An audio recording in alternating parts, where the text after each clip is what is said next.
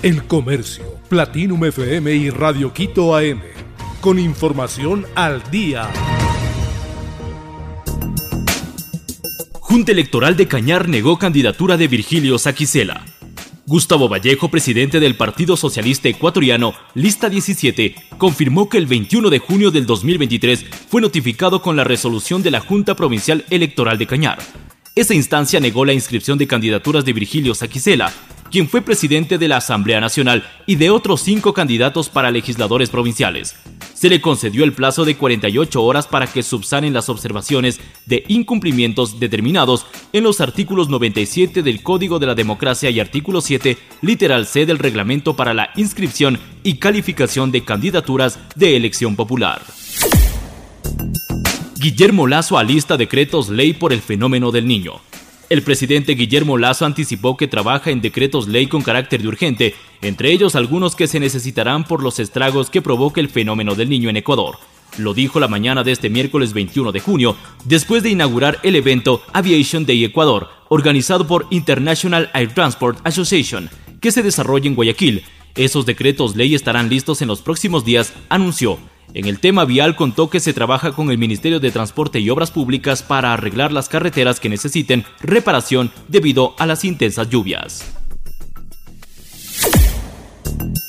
¿Por qué los trabajadores deben presentar una nueva proyección de gastos personales?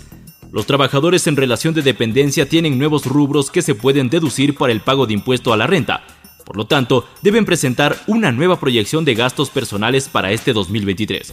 Además de los rubros de alimentación, salud, educación, vivienda, arte y cultura, ahora también se consideran gastos personales lo gastado en mascotas.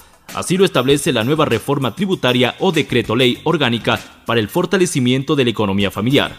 Para Sandro Vallejo, experto tributario, la nueva reforma da marcha atrás a las normativas establecidas en el 2021, por lo tanto, se mantiene el esquema de rebaja, pero se incrementan los valores en la deducción del impuesto, dice el experto. Desde este año, el límite de gastos es de 15.294 dólares. Selección de Ecuador valorada en 216.8 millones de dólares. La selección de Ecuador se convirtió en la cuarta con mayor valor del mercado sudamericano.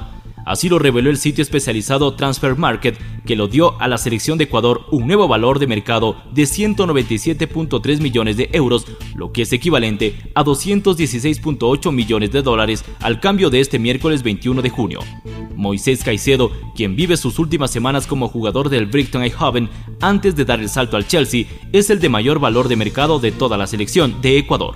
Sus 75 millones de euros, 82 millones de dólares, lo ponen a Moisés Caicedo en el top de la selección Ecuador y de su actual club.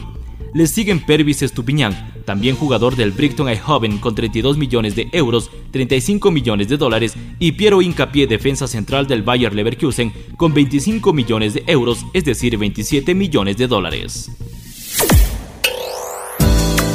Anuncian fecha de venta de entradas para Roger Waters en Ecuador. Los fanáticos del rock se alegraron cuando se enteraron que Roger Waters, ex integrante de Pink Floyd, se presentaría en Quito el 9 de diciembre de 2023.